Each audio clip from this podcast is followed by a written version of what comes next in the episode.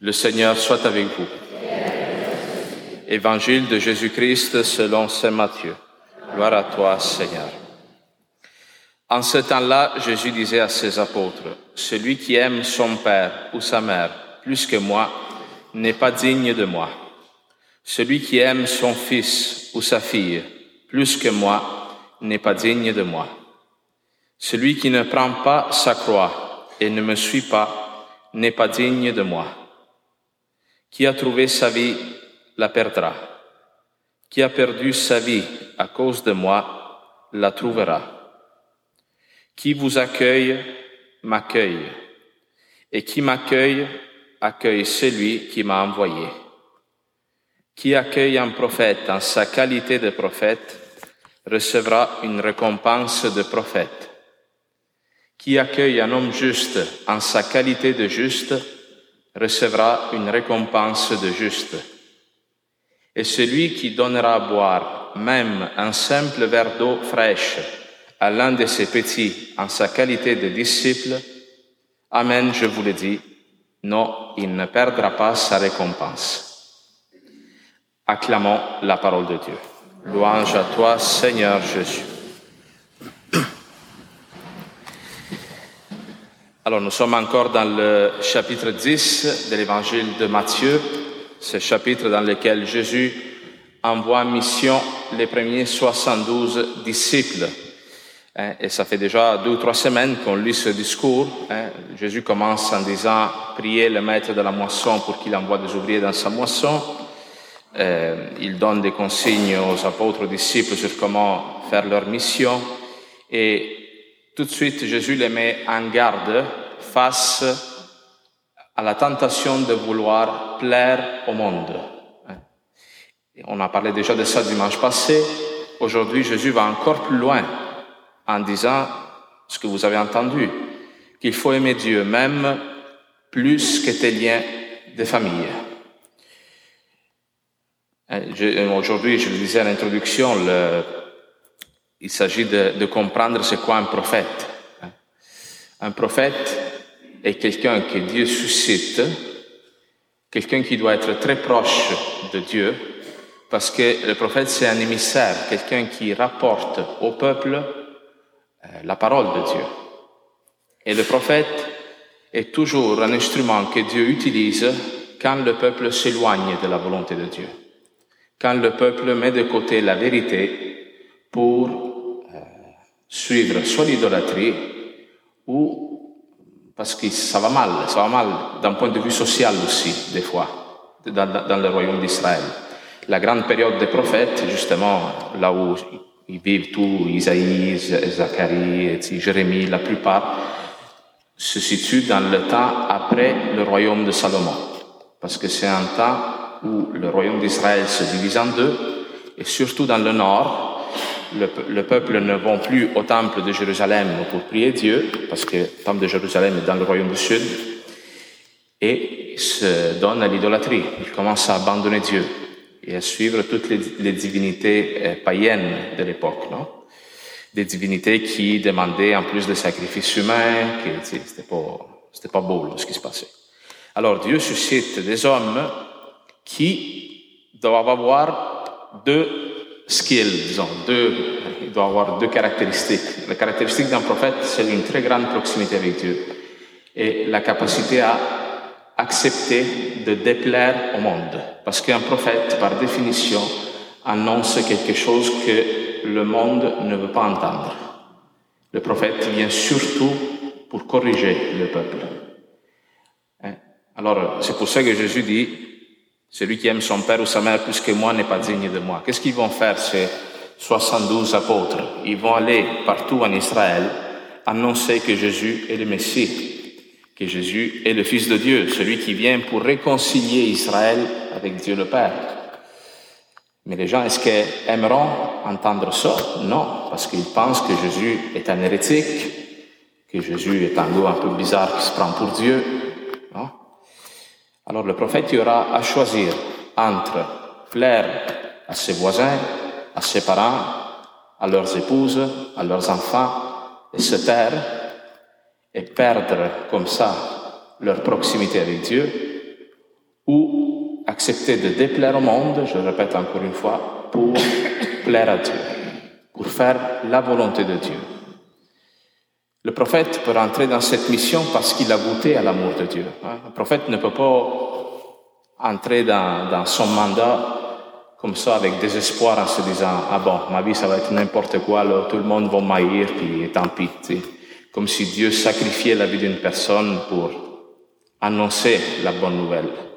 Le prophète peut accepter à l'occasion de déplaire à ses proches parce qu'il ne dépend plus de l'amour que les autres ont pour lui combien de choix nous prenons dans notre vie pour complaire les autres, pour ne pas déplaire aux autres? On peut aller jusqu'à renier nos valeurs les plus profondes pour se conformer à la mentalité du monde. Et quand nous faisons ça, nous perdons la proximité avec Dieu. Parce que tu ne renies pas seulement ta foi, tu te renies aussi toi-même. Tu caches ta personne, tes valeurs, tes convictions pour suivre la vague du monde.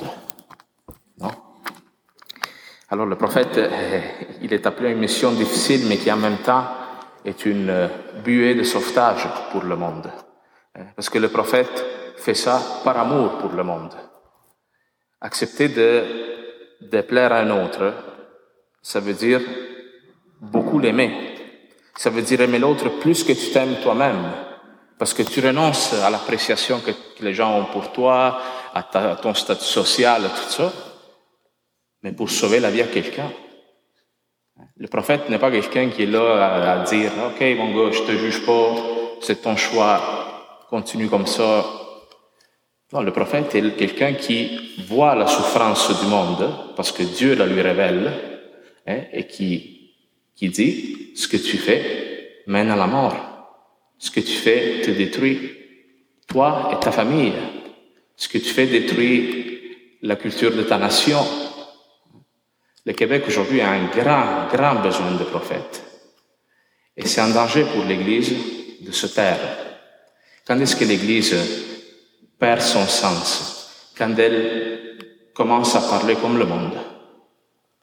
Parce qu'à un moment donné, qu'est-ce qu'on a de différent, nous, c'est nous autres, que le monde? Si la foi, c'est juste une affaire de gentillesse, politesse, humanisme,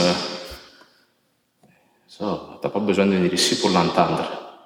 Ce que nous venons écouter ici est une parole de Dieu qui nous challenge aussi, qui à l'occasion nous accuse. La parole de Dieu est comme la parole d'un prophète, c'est-à-dire il vient nous reprocher des choses, mais par amour pour nous. D'ailleurs, des fois, on peut se faire l'image du prophète comme de quelqu'un qui est comme euh, euh, enragé contre la société, une espèce de sociopathe, là, non, le prophète, il ne parle pas parce qu'il est enragé. Le prophète parle, je le répète encore une fois, parce que Dieu lui dit de parler. Et pour nous aider à rentrer dans cette euh, image, là, on a une première lecture qui est très simple, mais qui est très belle. Il y a l'histoire du prophète Élisée. Élisée fait suite à Élie, un prophète qui a fait beaucoup de miracles, beaucoup de signes qui annoncent aussi la venue du Christ. Élisée, il a fait une multiplication de pain et de poissons quelques centaines d'années avant Jésus-Christ, par exemple. Et cet homme se promène du nord au sud du pays. Il ressemble à un prêtre dans Il va de Saint-Henri jusqu'à Saint-Cyprien, puis là, il va du nord au sud comme ça, sans arrêt. Puis là, il y a une femme qui est à peu près à Saint-Malachie, qui le voit passer, toujours du nord au sud, qui dit, mon Dieu, cet homme-là a besoin d'aide. Invitons-le à manger chez nous.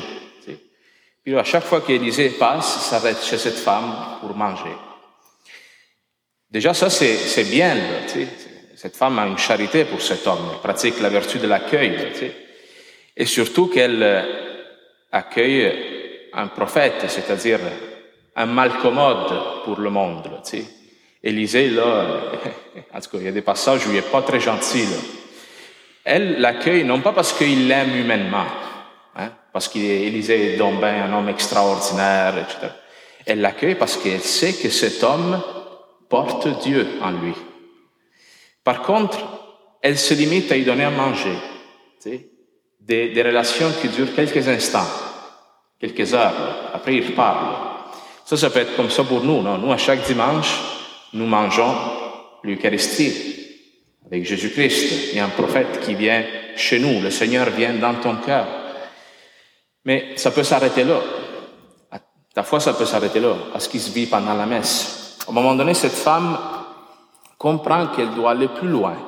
Dieu l'appelle à un accueil plus grand et dit à son mari, faisons-lui une chambre dans notre maison pour qu'il puisse s'y reposer quand il passe. Alors, ça c'est quelque chose parce que les, maisons en Israël à l'époque n'étaient pas comme nos maisons aujourd'hui. Aujourd'hui, tu as plusieurs chambres. À l'époque, il y avait, en général, une maison était sur deux étages. L'étage en bas, c'était pour vivre, euh, dans le sens manger. Il y avait la cuisine, un, petit salon. Puis en haut, il y avait une pièce commune qu'on appelle où tout le monde couchait, les enfants comme les parents. Alors cette femme dit, faisons-lui une chambre. C'est pas écrit dans le texte, mais moi j'imagine que ça veut dire qu'elle est allée dormir dehors ou dans sa cuisine, parce que c'est pas qu'il disait. Alors c'est pour vous dire, cette femme comprend que la parole de Dieu, qui dans la personne du prophète, doit venir demeurer chez elle plus profondément. La parole de Dieu doit avoir une place stable dans sa maison. Sa maison égale son cœur à elle. Non? Et qu'est-ce qui se passe? Que le prophète voit cela, il est touché par cet accueil que cette femme lui fait, et son mari, et il, apprend que cette femme n'a pas d'enfant, ne peut pas avoir d'enfant. Son mari est âgé, elle a probablement des problèmes de stérilité, et il lui promet qu'elle aura, aura un fils. Alors ça aussi, c'est une image spirituelle pour dire que si notre, cœur, tant de fois, ressemble à une maison, une maison comme la maison de cette femme, encombrée par tellement de choses, Combien d'inquiétudes il y a dans notre cœur Il y a des inquiétudes pour le travail, pour les enfants, pour nos petites idolâtries aussi, des affaires avec lesquelles on perd trop de temps, tout ça. Est-ce que, à quoi Dieu t'appelle à faire du ménage Quelle chambre de ton cœur tu dois libérer pour qu'elle soit consacrée uniquement à la parole de Dieu Parce que lorsque la parole de Dieu vient s'installer de façon stable en toi, après produit la vie. Elle vient te guérir d'une forme de stérilité que tu portes en toi une fermeture face aux autres, tu une colère qui revient souvent, des, des, problèmes avec le, des péchés de la chair qui reviennent régulièrement. Tu Mais ces guérisons-là peuvent avoir lieu si la parole de Dieu est toujours en toi, agit constamment en toi, si tu ne te limites pas à une rencontre de temps en temps. Alors vous voyez, accueillir les prophètes, c'est vraiment accueillir Dieu, accueillir celui qui nous porte la parole de Dieu. C'est important de, s'arrêter sur cette image parce que nous, on est dans une société aujourd'hui qui rejette les autorités. On a une vision aussi très euh, personnelle de la foi. Ah, mais moi, je prie Dieu, je suis correct avec lui. Ok, mais dans la foi, je le répète encore une fois, il y a un aspect de remise en discussion, de, de questionnement de ce que tu fais. Quelqu'un qui te challenge. Aujourd'hui, as-tu un prophète dans ta vie que tu laisses questionner tes choix de vie. Est-ce qu'il y en a? Parce que sinon, la foi, ça peut être juste une question de se complaire, là aussi, de juste justifier nos attitudes, nos, hein, toujours juste des caresses dans le dos. Un enfant qui se fait toujours caresser dans le dos, puis se fait dire toujours bon garçon, il pas. Il devient un enfant au cube, mais même à 30, 40 ans, il reste un enfant. C'est la même chose dans la foi. Alors, qui sont les prophètes aujourd'hui dans ta vie? Es-tu capable de les écouter ou tu résistes à la parole de correction qu'ils t'apportent? Posons-nous ces questions-là parce que c'est central dans la foi. Si tu n'as pas quelqu'un qui... Je répète, moi je dis ça parce que moi je suis devenu prêtre là, puis tout mon chemin de conversion, parce qu'à un moment donné, il y a eu des personnes très concrètes dans ma vie qui sont venues me dire, tu es en train de faire n'importe quoi avec ta vie. Si tu continues comme ça, tu vas te perdre, tu vas avoir une vie malheureuse. Puis moi, je voulais pas les écouter. Mais par je sais pas par quelle grâce de Dieu, à un moment donné, je me suis dit, on va l'essayer, ce qu'ils disent. Ma vie s'est transformée radicalement. Alors, prions aussi pour tous ces prophètes qui sont institués par l'Église, c'est-à-dire le pape, les évêques, les prêtres, etc. Mais nous tous, par notre baptême, nous sommes prêtres, prophètes et rois. Toi, tu as, as, un grand pouvoir dans tes mains parce que, à la différence du monde extérieur, toi, tu as dans tes mains les sacrements et la parole de Dieu. Tu as tout ce qu'il te faut pour, pour accomplir ta mission prophétique. Mais est-ce que tu te tais, tu plais au monde ou tu plais à Dieu? Alors que le Seigneur nous donne cette hardiesse encore une fois aujourd'hui pour ne pas refuser son appel à le suivre jusqu'à la croix. Amen.